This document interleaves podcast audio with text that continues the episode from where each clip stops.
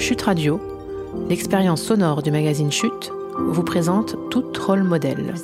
Chute Radio. Chute Radio.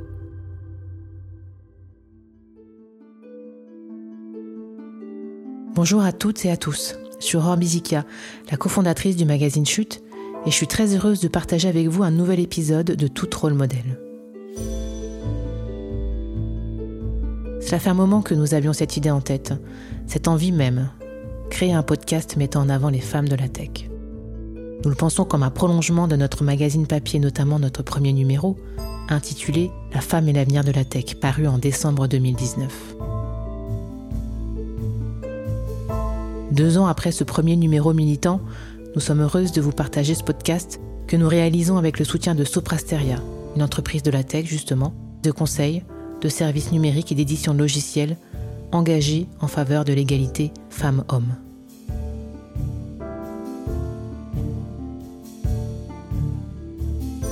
Pour ce nouvel épisode, nous avons eu la chance d'échanger avec Elisabeth Moreno, ministre déléguée chargée de l'égalité entre les femmes et les hommes, de la diversité et de l'égalité des chances. Nous enregistrons cet entretien directement depuis son bureau, où elle nous reçoit, rue Saint-Dominique à Paris. Eh bien, écoutez, merci beaucoup déjà d'avoir accepté euh, cet entretien. On peut qualifier sans frémir le parcours d'Elisabeth Moreno comme celui d'une rôle modèle. Avec la curiosité comme moteur, portée par son enthousiasme pour l'évolution du numérique, elle occupe aujourd'hui un poste clé. Un poste qui a pour mission d'accélérer l'égalité dans la société, quel que soit son genre ou son origine sociale. Les thèmes d'inclusion, de mixité, d'empouvoirment féminin font désormais partie des combats qu'elle porte au quotidien. Focus sur son parcours très numérique et son engagement militant avec Sylvie Le Charbonnier, rédactrice en chef de Chute Magazine, et Aurore Bizikia, cofondatrice. Avant de revenir sur vos, actions, comme je vous disais, on va essayer de, parler de votre parcours, puisque vous êtes une femme dans la tech, avant d'être euh, une femme ministre. Euh, et du coup, comment... J'ai d'ailleurs plus été dans la tech que ministre. et comment vous avez, euh, voilà, comment comment vous êtes, vous avez atterri dans ce secteur qui est quand même très masculin, et comment vous avez, enfin quand on regarde votre votre parcours et votre CV, on voit que que vous avez gravi les échelons et même brisé le plafond de verre. Comment vous vous y êtes pris? Je pense que, euh, d'abord, permettez-moi de vous dire que je suis tout à fait ravie de vous accueillir toutes les deux euh, dans ce ministère qui est le vôtre. Je suis ravie parce que euh, j'ai eu l'occasion de voir la qualité de votre magazine et que je pense que les jeunes femmes et même les femmes moins jeunes devraient s'y intéresser parce qu'il y a plein de choses extrêmement intéressantes. Ensuite, pour répondre directement à votre question, moi je suis l'exemple même que la tech est ouverte à tout le monde. Euh, j'ai commencé par faire des études de droit parce que je voulais euh, euh, sauver la veuve et l'orphelin. la vie en a décidé autrement puisque j'ai créé ma première entreprise, j'avais à peine 20 ans, une entreprise que j'ai dirigée pendant un peu plus de 7 ans dans le domaine euh, du bâtiment, donc encore un secteur très féminin.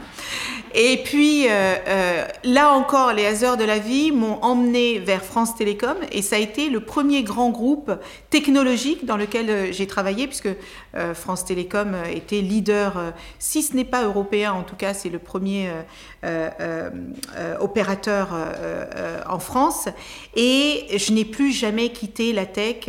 après France Télécom, je suis allée chez Dell, suivi par Lenovo et ensuite par HP, et à chaque fois en ajoutant 4-5 marches à l'escalier.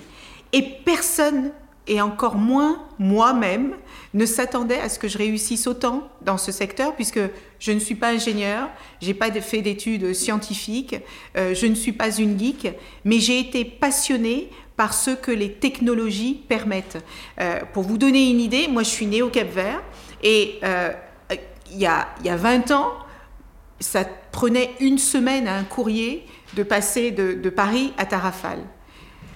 Les nouvelles technologies ont complètement explosé les barrières géographiques. Les nouvelles technologies ont amplement faciliter la communication. On le voit pendant cette période de pandémie où du jour au lendemain, le monde entier a été enfermé. Si nous n'avions pas eu les technologies, si nous n'avions pas eu WhatsApp, si nous n'avions pas eu Zoom, si nous n'avions pas eu Microsoft Teams, ça aurait été extrêmement euh, difficile de communiquer, de rester en contact, de voir les gens qu'on aime, euh, de partager, d'échanger, d'aller chercher les informations.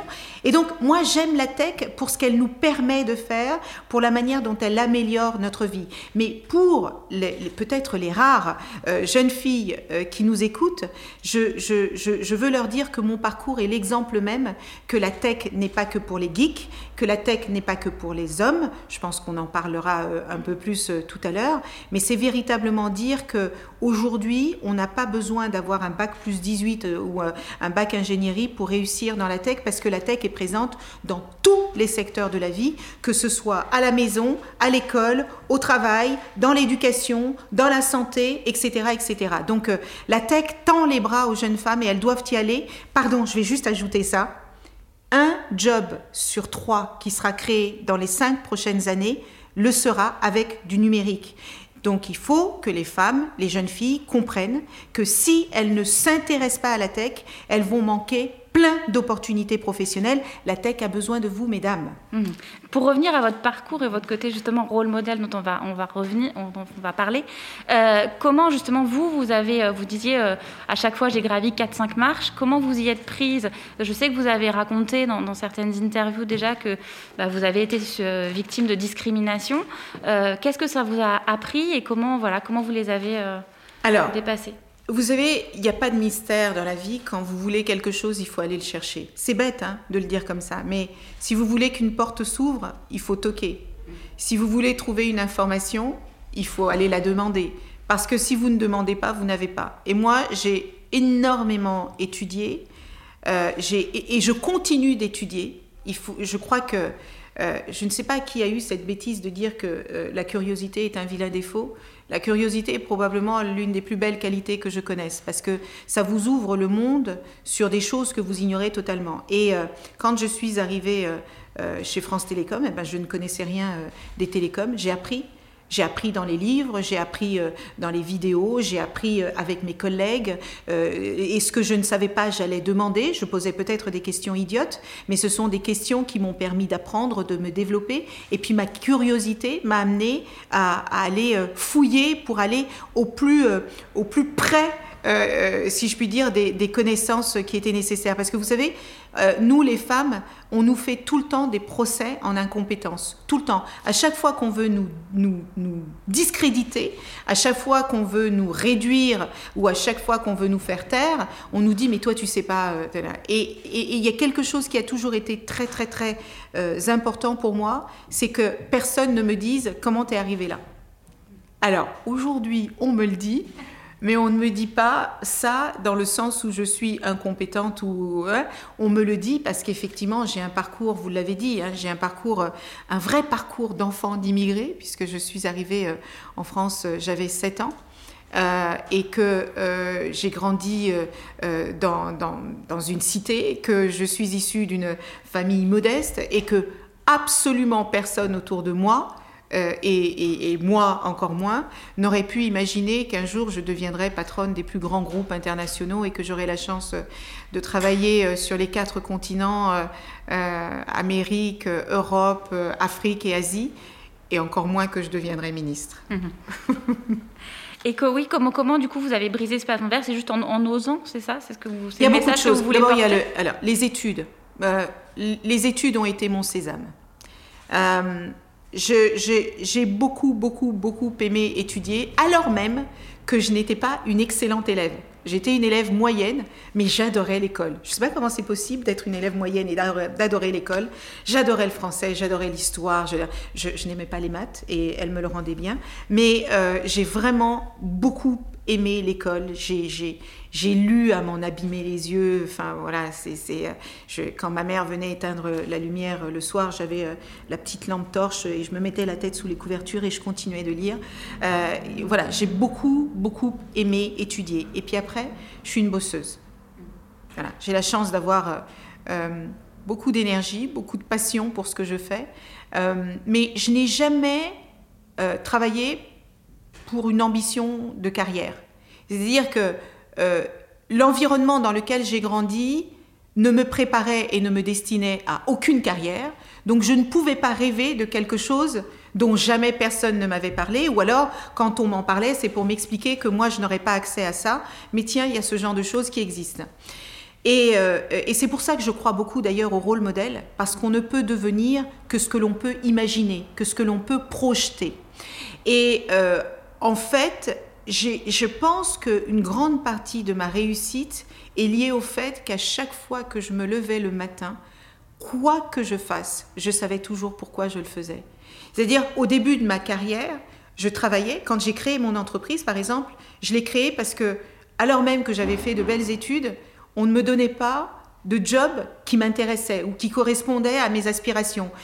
Et donc, je me suis dit, bah, puisque c'est comme ça, j'ai qu'à créer euh, ma propre structure. C'est un peu ce que dit euh, Tony Morrison. Si, euh, si vous avez envie de lire un livre qui n'a pas encore été écrit, écrivez-le. Et on peut se demander comment quelqu'un comme moi, né dans le milieu où je suis né, avec voilà, le peu de moyens que nous avions à l'époque, comment j'ai eu envie de créer une entreprise, etc. Bah, parce que je voulais gagner de l'argent pour aider ma famille. Ça a vraiment été ça, mon moteur pour créer cette entreprise. Et puis une fois que j'ai commencé à gagner de l'argent, eh ben, et que notre famille était mise à l'abri, eh ben, j'ai commencé à vouloir euh, envoyer mes enfants dans les meilleures écoles. Et donc je me suis dit, ah ben, du coup, il faut que je gagne un peu plus d'argent parce que les écoles, les bonnes écoles, parfois, elles coûtent cher. Donc ensuite, quand j'ai fait les, bonnes écoles, eh j'ai eu envie de découvrir le monde. Et donc pour aller loin, il faut avoir un peu plus d'argent. Ensuite, j'ai voulu avoir une belle maison. Et, et donc, c'est-à-dire que à chaque fois que je faisais quelque chose ou que je grimpais, c'était parce que, un, ce que je faisais dans le monde professionnel me passionnait de plus en plus.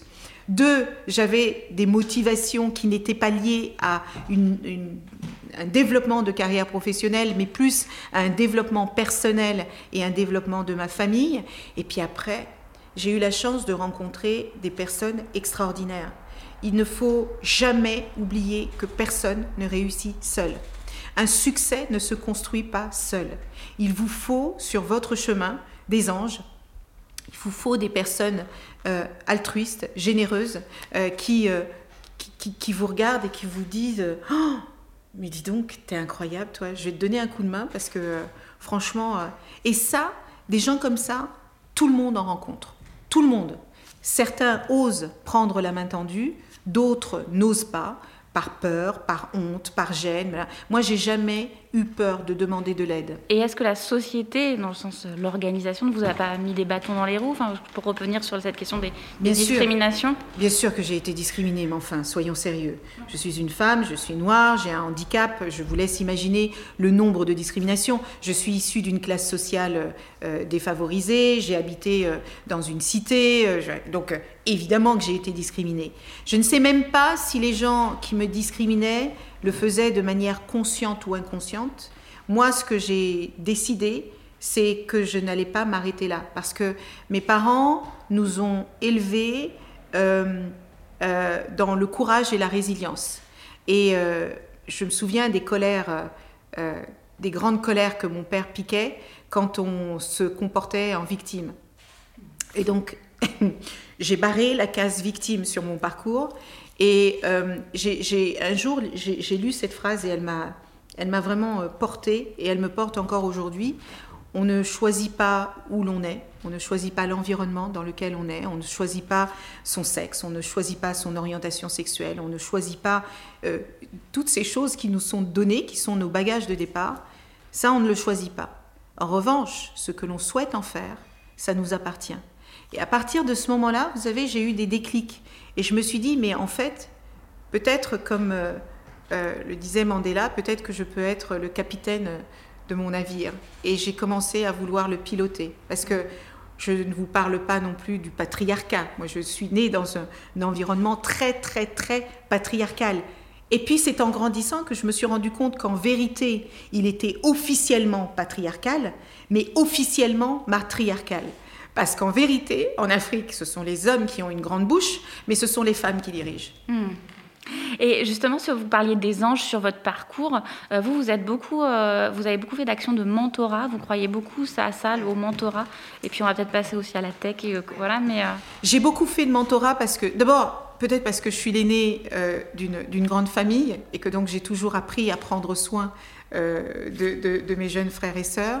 Et euh, j'ai toujours appris à donner, comme souvent les femmes. Les femmes sont dans le don, dans le soin, dans l'aide, dans l'accompagnement, etc. C'est pas un stéréotype, je le constate.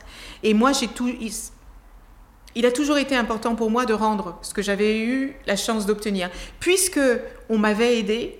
Eh bien, je trouvais que la meilleure manière de rendre, eh ben, c'était d'aider quelqu'un d'autre. Donc, euh, euh, dès que j'ai commencé à évoluer euh, dans, dans, les entreprises, d'abord, j'ai une longue carrière, parce que les gens connaissent ma carrière professionnelle, mais ils ne connaissent pas ma carrière militante associative. C'est vrai. c'est pas. non, c'est pas quelque chose dont j'ai pas.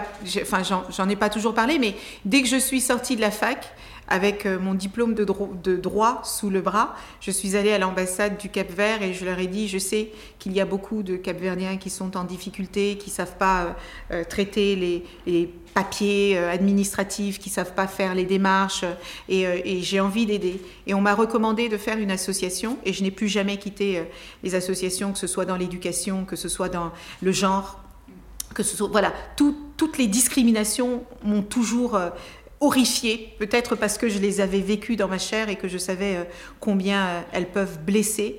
Et donc, euh, je voulais apporter mon aide et ma contribution pour faciliter la vie d'autres personnes. Alors, j'ai été dans la vie associative et puis, dès que j'ai commencé à prendre des responsabilités dans les entreprises dans lesquelles j'ai travaillé, eh ben, j'ai mentoré des jeunes femmes, j'ai mentoré des jeunes hommes, j'ai hum, partagé mon expérience, j'ai partagé mon expertise. Et on croit que quand on mentor, on donne. Je veux juste dire qu'on reçoit autant qu'on donne. Hmm.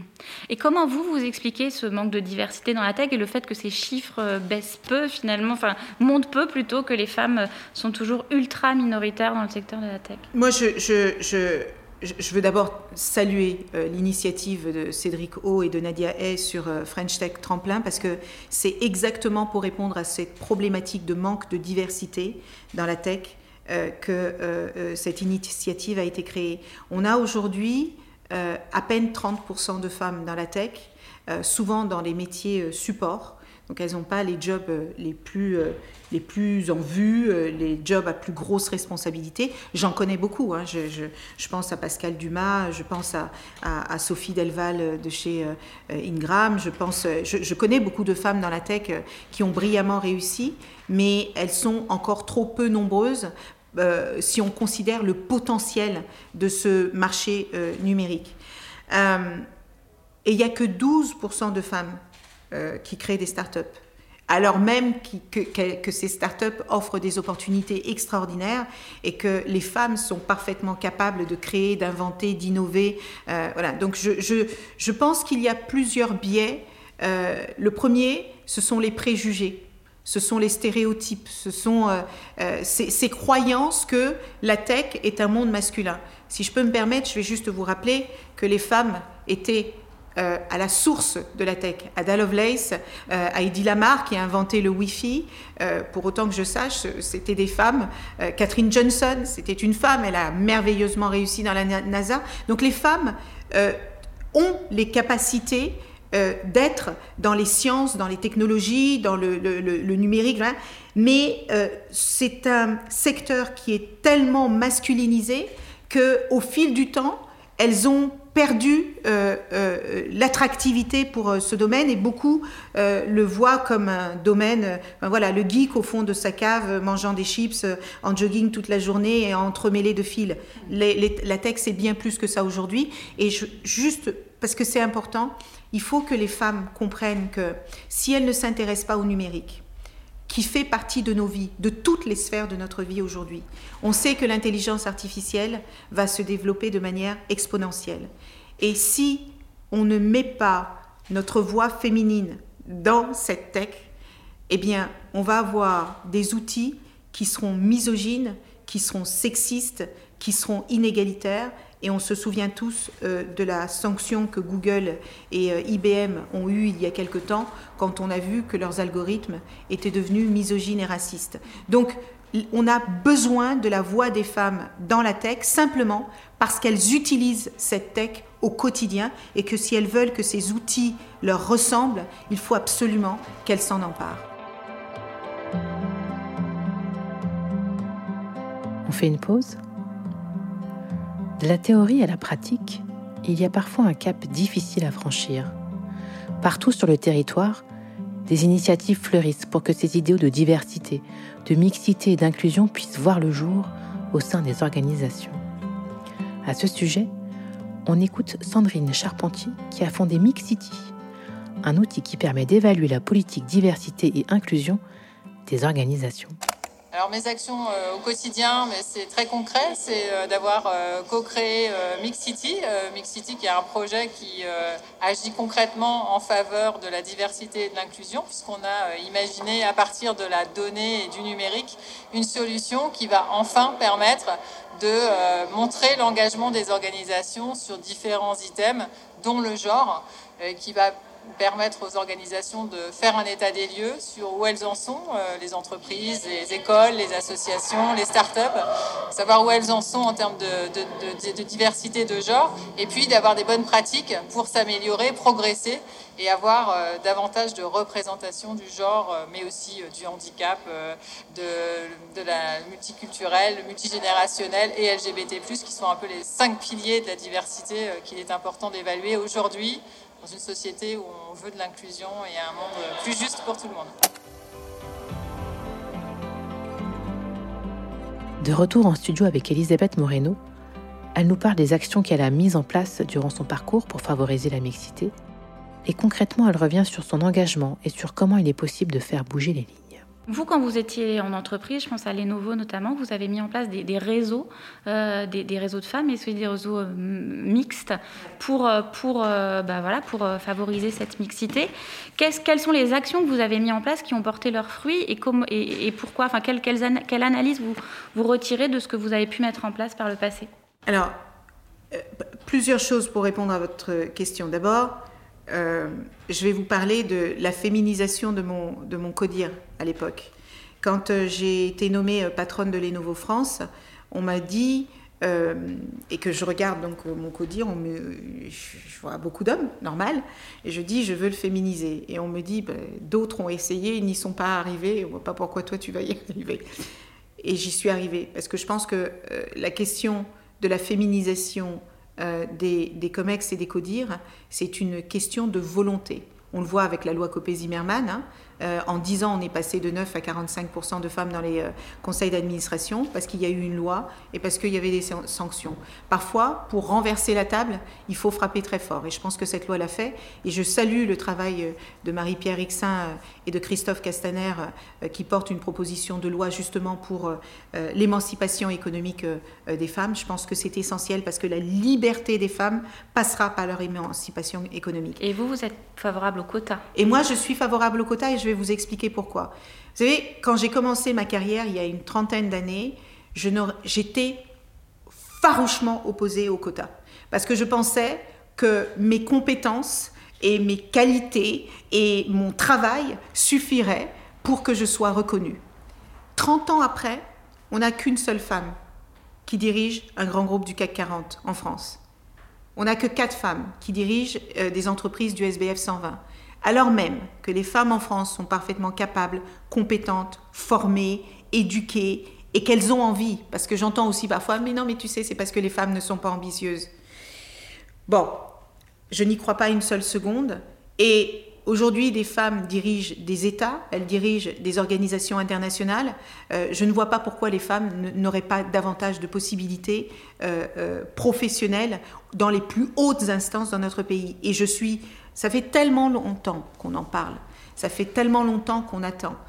C'est pas acceptable qu'on ait à peine 30% de femmes euh, dans les postes de direction, euh, parce que c'est là que les décisions se prennent. Et je veux juste rappeler que les entreprises, euh, puisqu'on a quand même aujourd'hui 12 entreprises du SBF 120 qui ont entre 0 et une seule femme dans les 10 plus gros salaires, on a 43 euh, des entreprises euh, qui, traînent encore et qui ont du mal à arriver à cette parité, il n'y a que 2% des entreprises en France, 2%, qui atteignent la parité parfaite, alors même que c'est la norme en termes de salaire. Il n'y en a que 2% qui payent les femmes et les hommes de la même manière. Est-ce qu'on doit trouver ça normal? Bien sûr que ce n'est pas normal. Et l'index égalité de Muriel Pénicaud, qui, a été euh, euh, voté euh, sous l'égide de Muriel Pénicaud il y a quelques années, en 2018, permet de faire avancer les choses, mais pas suffisamment vite à mon goût. Et je crois que les quotas, c'est ce qui va nous permettre de rattraper le retard que nous avons sur cette question. Et c'est ce qui va permettre aux, entreprises d'être plus volontaristes sur cette question, parce qu'encore une fois, ça fait très longtemps qu'on attend, mais les choses ne bougent pas si on n'est pas... Euh, d'abord, si on ne vote pas des lois qui vont euh, ouvrir le chemin, et ensuite, si on n'applique pas des sanctions. Et puis, euh, juste pour finir sur ce point-là, moi, je suis convaincue que cette question de l'égalité entre les femmes et les hommes, beaucoup d'entreprises déjà l'appellent de leur vœu. 43 entreprises ont signé euh, une tribune euh, au mois de mars est-ce que c'était en mars? Je crois que c'était en mars, pour dire qu'elles étaient prêtes à avoir 30% de femmes euh, dans les euh, postes de cadres dirigeants. Et je les salue et j'espère que ces entreprises vont inspirer celles qui n'ont pas encore compris que c'est une question de performance, d'efficacité, de rentabilité et de durabilité. Donc il ne s'agit pas seulement de vouloir, il s'agit aussi de changer la société. Est-ce que c'est pour ça que vous vous êtes engagé en, politique et que vous êtes devenu ministre? Oui, je pense que, euh, vous savez, l'arsenal euh, législatif est là, que ce soit dans l'économie, dans le monde de l'entreprise, que ce soit dans la politique, que ce soit dans toutes les sphères de la société aujourd'hui. On a la chance de vivre dans un pays euh, où euh, les, valeurs républicaines ou nos principes républicains de liberté, d'égalité, fraternité sont des choses qui tiennent à cœur et on, on travaille pour leur donner vie au quotidien. Ça, c'est sur le papier. Mais en réalité, on se rend compte que cette égalité on ne l'a pas encore atteinte. C'est une vérité. Euh, quand on voit les écarts salariaux, quand on voit euh, que euh, euh, certains professeurs peuvent dire encore à certaines jeunes filles que certaines études ne sont pas faites pour elles, de la même manière qu'on freine certains garçons sur des études parce que les, métiers seraient genrés, alors que les métiers ne sont absolument pas genrés. Quand vous voyez les violences sexistes et sexuelles, il y a encore plus de 500 000 femmes hein, dans notre pays qui, qui, subissent chaque année des violences sexistes et sexuelles. on est véritablement dans une dans une transformation sociétale, culturelle euh, forte. Je crois même que c'est un changement de civilisation dans lequel nous sommes rentrés. Et nous savons que ce genre de changement prend du temps. Et moi, j'ai pas pour habitude d'attendre que les choses se passent. Quand je peux apporter ma pierre à l'édifice, je le fais. Et quand le président de la République m'a proposé euh, d'apporter mon expérience, que ce soit sur les questions d'égalité entre les femmes et les hommes, de la diversité et de l'égalité des chances, ce sont des choses que je n'ai pas intellectualisées.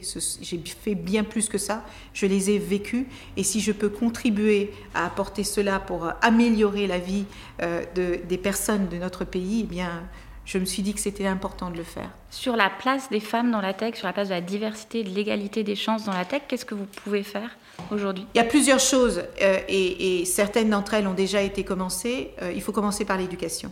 Je crois que dès le plus jeune âge, d'abord je parle de l'éducation parentale, ensuite je vous parle de l'éducation nationale et de l'enseignement supérieur.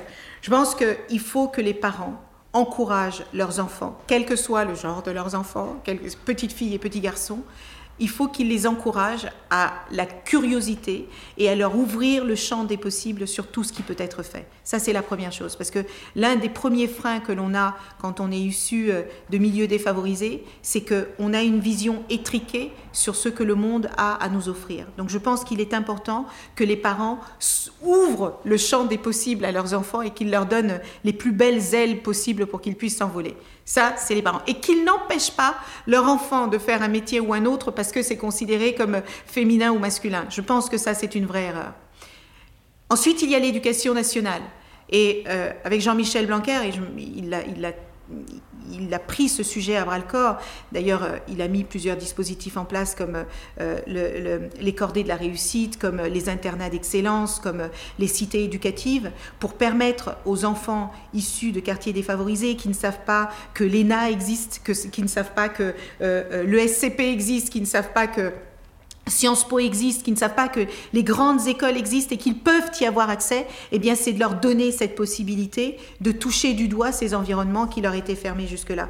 L'aide aux devoirs à la maison. Moi, mes parents étaient tous les deux illettrés. Je peux vous laisser imaginer combien c'était difficile pour moi de faire mes devoirs, à se taper la tête contre les murs parce que j'avais personne pour m'aider. Et donc, euh, Tiens, ça explique peut-être pourquoi j'étais juste une élève moyenne. J'aurais dû être beaucoup meilleure que ça. Et, donc, euh, l'aide aux devoirs à la maison, c'est euh, des professeurs qui restent après les cours pour accompagner des élèves qui ont plus de difficultés et qui n'ont pas l'environnement favorable pour pouvoir euh, les aider. Ces dispositifs-là, déjà, parce que les inégalités se traitent dès le plus jeune âge. Et puis après, il y a les stages. Moi, je pense qu'aujourd'hui, on, commence les stages en troisième. Je pense qu'il faudrait commencer plus tôt, dès la sixième. Je me demande même si, dès la primaire, il ne faudrait pas montrer aux enfants ce que c'est que le monde de l'entreprise, ce que c'est que les métiers, ce que c'est que... Voilà, qu'est-ce que le monde a à offrir à ces gamins? Parce qu'il faut qu'ils rêvent, il faut qu'ils aient de l'envie, de l'espoir. Et encore une fois, on peut stimuler ces rêves dès le plus jeune âge. Et puis après, dans l'enseignement supérieur et dans euh, la proposition de loi euh, euh, Rixin-Castaner, eh bien, il y a les quotas aussi dans l'enseignement supérieur. Parce que quand j'ai parlé à certains des patrons qui n'avaient pas beaucoup de femmes dans leur poste cadre dirigeant, ils me disent, mais Madame la Ministre, on a aussi un problème de vivier. Moi, je veux bien recruter des femmes, mais aujourd'hui, quand je cherche des femmes, je n'en trouve pas. Il faut former les femmes dans ces métiers qu'elles considèrent comme des métiers masculins, c'est tous les métiers sciences, technologies, euh, euh, euh, tous les STEM. Exactement. Il faut absolument que nous ayons davantage de femmes dans ces secteurs-là et qu'elles se rendent compte que ces métiers-là sont des métiers du quotidien, mais qu'il y a des biais et des préjugés par rapport à ces métiers-là. Et c'est comme ça, je pense qu'on y arrivera. Et puis après, il faut que les dirigeants aient le courage de recruter différemment. Je sais bien combien, quand on est chef d'entreprise, on est obnubilé par les indicateurs financiers, par les résultats, par la performance. Moi, je veux juste leur dire qu'ils ne peuvent pas se passer de 52% de la population française. Il y a 52% de talents à côté desquels certaines entreprises passent. Et je crois que cette question de mixité et de diversité va devenir une question euh, de, de d'attractivité des talents parce que les jeunes générations regardent les entreprises dans lesquelles ils travaillent et les choisissent et que ça va être de plus en plus difficile pour une entreprise qui reste obnubilée par les euh, recruter dans les mêmes écoles, dans les mêmes environnements, les mêmes personnes qui habitent la même ville, c'est plus possible. Il faut ouvrir euh, nos chakras.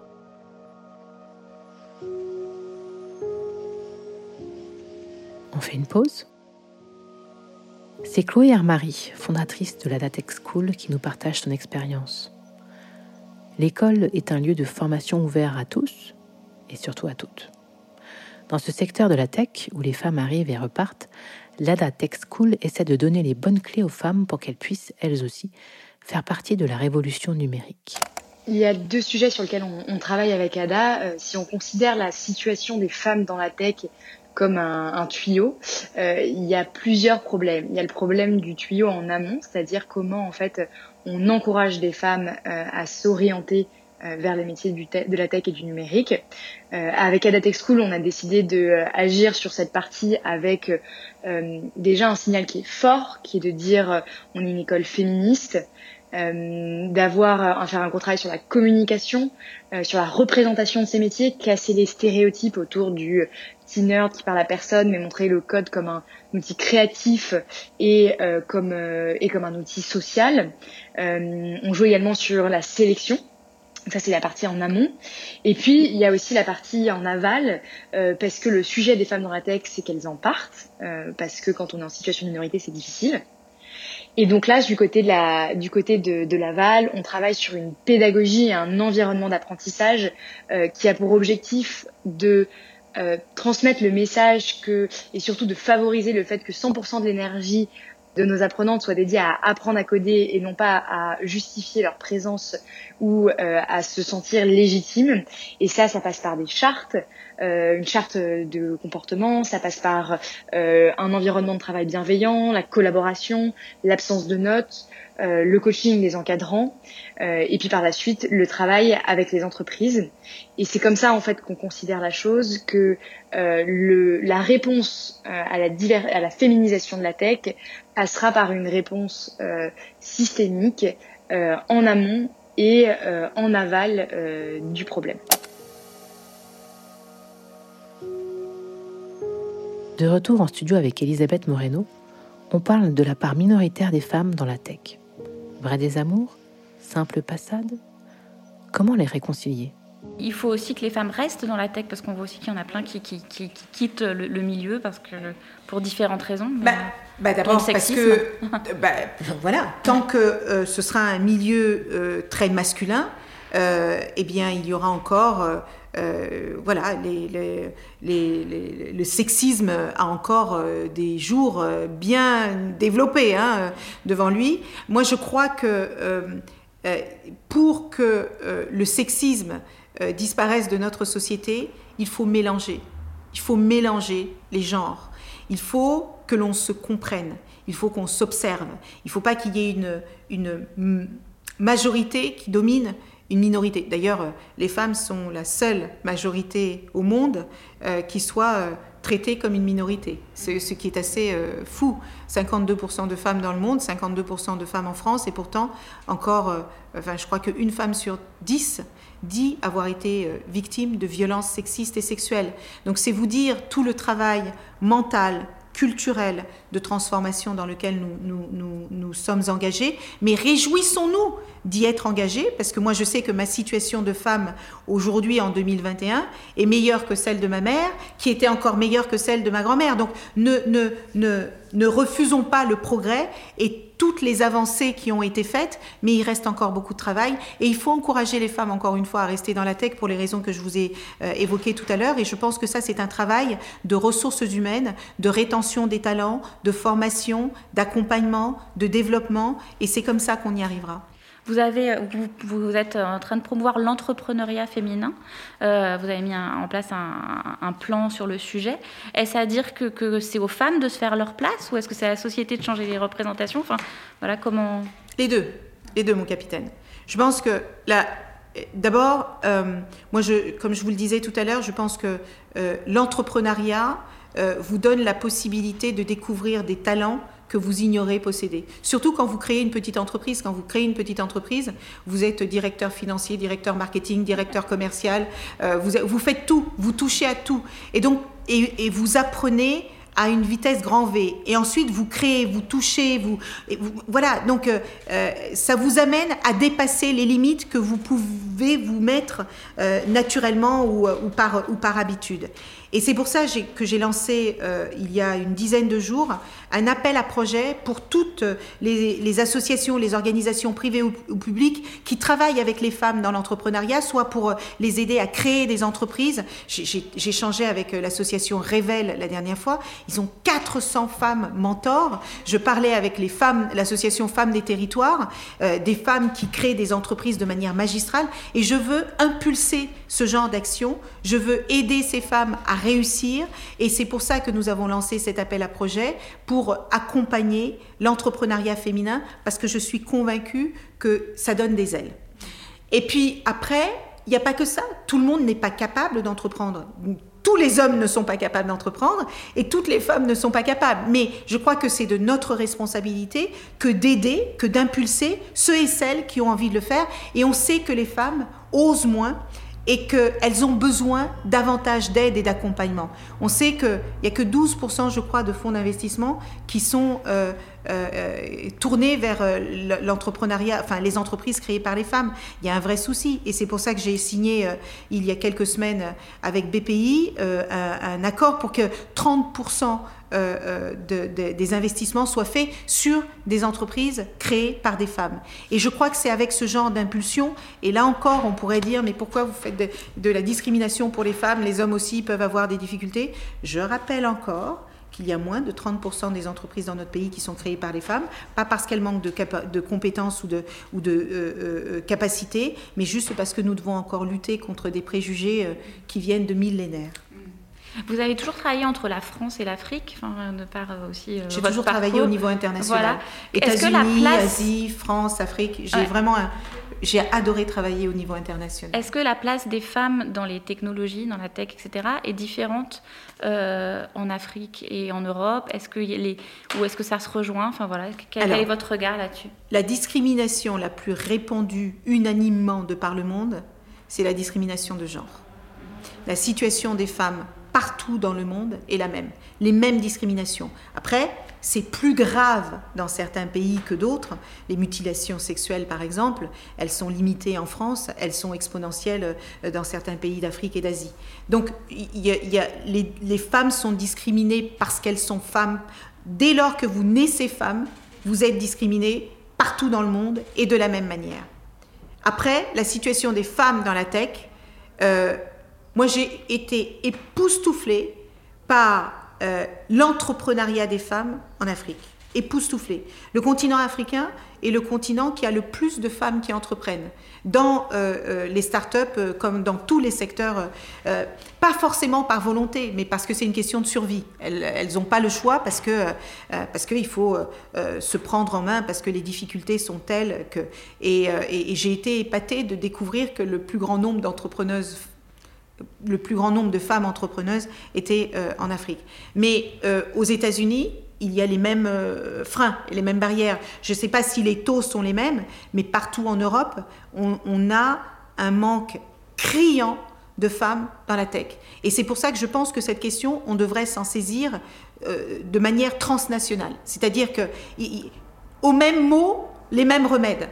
Et comme tous les pays rencontrent les mêmes difficultés, je pense que c'est en travaillant ensemble que nous euh, euh, trouverons des solutions euh, à grande échelle. Quel a été le déclic qui vous a donné envie de passer de l'envie à l'engagement? Vous nous avez parlé de cette envie qui vous que vous avez eue très jeune de par votre situation. Et qu'est-ce qui a fait qu'aujourd'hui ce n'est pas simplement de l'envie, mais de l'engagement citoyen? De voir la souffrance des autres. C'est quelque chose qui c'est quelque chose qui m'insupporte. Je ne comprends pas, je ne comprends pas comment on peut discriminer, rejeter quelqu'un pour sa couleur de peau, pour son orientation sexuelle, pour son identité de genre, pour un handicap, pour euh, euh, sa culture, son ethnie. Je ne comprends pas. c'est quelque chose que mon cerveau n'arrive pas à intégrer.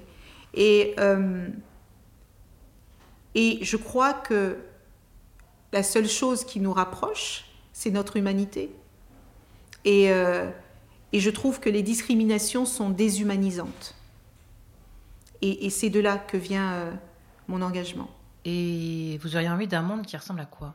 Ça va vous paraître très bateau ce que je vais vous dire, mais euh, je trouve que le I have a dream est toujours d'actualité.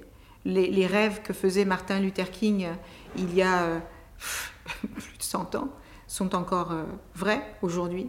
Et on voit que à chaque crise, et la crise qu'on vit aujourd'hui euh, est majeure, à chaque crise, les inégalités s'exacerbent parce que les gens ont peur, parce qu'ils se replient sur eux-mêmes, parce qu'ils cherchent des boucs émissaires, et l'autre est un bouc émissaire facile. Et on doit se battre contre ça. On doit lutter contre ça parce que les discriminations sont mortifères. Et à un moment où on a besoin de concorde, euh, semer cette discorde euh, en rejetant l'autre pour ce qu'il est, je trouve que c'est dangereux non seulement euh, pour la classe dominante, mais pour tout un pays. Parce qu'on ne peut pas considérer qu'un pays va bien s'il laisse sur le bord de la route une grande partie de sa population. Et aujourd'hui, c'est ce qui se passe au niveau planétaire. On ne peut pas accepter un monde dans lequel 90% des richesses planétaires sont entre les mains de 10% de, la population mondiale. Il y a clairement quelque chose qui ne va pas. Et, euh, quand vous me dites de quel genre de, de, de monde je rêve, ben je rêve d'un monde dans lequel mes filles grandiront euh, sans que on leur fasse de remarques parce qu'elles sont femmes, euh, sans qu'elles risquent d'être violées parce qu'elles sont femmes, sans qu'elles risquent de ne pas avoir une opportunité professionnelle parce qu'elles sont femmes, à avoir se poser la question euh, de savoir où elles peuvent aller seules ou ne pas aller seules, euh, ce qu'elles peuvent faire de leur vie ou ne pas faire, juste parce qu'elles sont ce qu'elles sont. Justement, pour faire la transition, on a toujours des sources d'inspiration. C'est la fin du grand entretien. Du coup, je vais vous faire un petit peu un inventaire à l'après-vert. Mais euh, euh, quel est votre livre de chevet, enfin le livre que vous, que vous recommanderiez, puisque c'est un peu ça en fait. Vos sources d'inspiration, c'est aussi donner des, sources d'inspiration aux autres. Euh, celui que j'ai sur ma table de chevet depuis plusieurs mois maintenant, c'est Sapiens de, de Harari, parce que voilà, parce que ça parle de la longue histoire de l'humanité et, euh, et, on comprend combien les discriminations sont aberrantes et combien il y a plus de choses qui nous rassemblent que de choses qui nous séparent. Quel est votre film préféré? Toujours un peu ah, étrange. mais... J'en ai plein, mais ceux, ceux, que je regarde, euh, que je suis capable de regarder euh, tout un week-end d'affilée, c'est La ligne verte et, et Titanic. Pourquoi Oh là là, je suis une grande romantique, mais c'est surtout que, je ne sais pas si vous vous souvenez de... enfin, j'en reviens toujours euh, aux inégalités. Vous savez, quand le Titanic commence euh, à couler et que euh, on veut donner des, des canoës de sauvetage uniquement aux personnes de première classe et toutes les personnes qui sont en troisième classe, on les enferme et, et vous vous dites comment c'est possible. Puis après, cette magnifique histoire d'amour. Justement, le thème du numéro 6, c'est l'amour, donc c'est pas, pas mal. Moi, je trouve... Je, l'amour autant des technologies. Je, pense qu'il y, y, y a deux choses qui dirigent le monde, la peur et l'amour. Et quand vous avez peur, vous pouvez faire des choses horribles. Et quand vous aimez, vous pouvez faire des choses terribles. Donc euh, voilà, j'adore euh, Titanic. Et puis je trouve que la ligne verte, c'est euh, aussi une magnifique histoire d'humanité. Mm. Votre lieu de prédilection ah, J'en ai, là aussi, j'en ai plein. mais le, pays où je pourrais aller en permanence, c'est le Costa Rica. Pourquoi? J'adore la nature. Je me ressource dans la nature. Je, je peux m'asseoir des heures à contempler une fleur pousser. Votre citation préférée Vous parliez d'Iron Dream, je sais pas si c'est celle-là. Euh, là aussi, j'en ai beaucoup, mais euh, celle qui me vient à l'esprit tout de suite, c'est euh, celle de Nelson Mandela qui dit It always seems impossible until it's done. Mm. Ça semble toujours impossible jusqu'à ce que ce soit fait. Pourquoi? Juste un petit commentaire, on comprend. Ah, parce que c'est peut-être aussi une manière de boucler la boucle. Ouais. Je n'aurais jamais pensé qu'un jour je deviendrais ministre de la République française et je n'aurais jamais imaginé que j'aurais la carrière professionnelle que j'ai eue. Ça me paraissait totalement impossible et maintenant je me dis pourquoi pas. Sky is the limit. Et euh, la, la, la, femme qui vous inspire? Là aussi, il y en a pléthore, mais peut-être que je vais vous parler de Gisèle Halimi parce que je, cette femme, euh, moi je trouve ça remarquable qu'à l'âge de, je crois que c'est 10 ans à peine, où euh, elle fait la grève de la faim pour ne pas faire le lit de son frère. Et, euh, elle va jusqu'au bout de sa grève de la faim, donc ses parents cèdent. Et, euh, elle écrit dans son petit carnet Aujourd'hui, j'ai gagné un petit bout de liberté. Et cette femme s'est battue toute sa vie pour que toutes les femmes gagnent leur petit bout de liberté.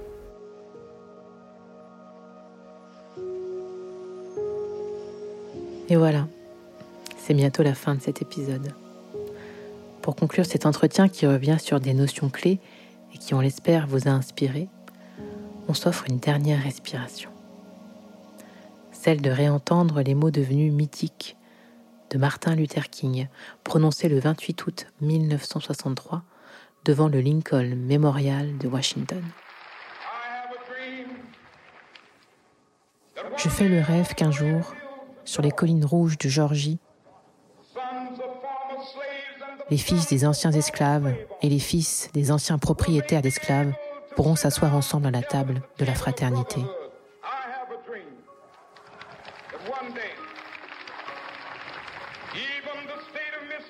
Je fais le rêve qu'un jour, même l'État du Mississippi, un État qui étouffe dans la fournaise de l'injustice, qui étouffe dans la fournaise de l'oppression, sera transformée en une oasis de liberté et de justice.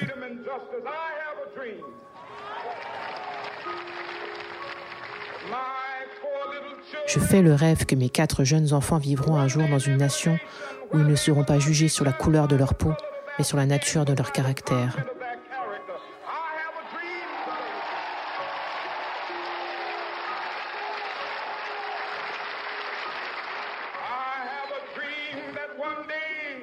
Je fais le rêve qu'un jour, au fond de l'Alabama, où les racistes sont des brutes, où le gouverneur a la bouche qui dégouline des mots interposition et nullification, qu'un jour, là, en Alabama, les petits garçons noirs et les petites filles noires pourront se prendre par la main avec les petits garçons blancs et les petites filles blanches comme frères et sœurs.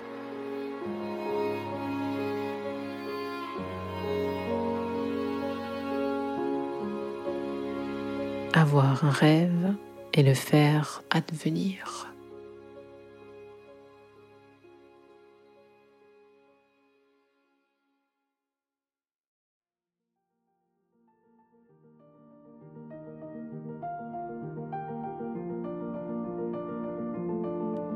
Vous êtes toujours là? Super.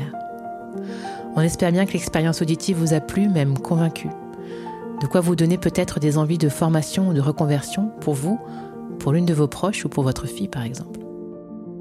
Le combat contre les stéréotypes de genre continue, nos outils, nos mots et nos voix. Nous les mettons au service d'autres rôles modèles à vous présenter bientôt sur Chute Radio. Restez à l'écoute.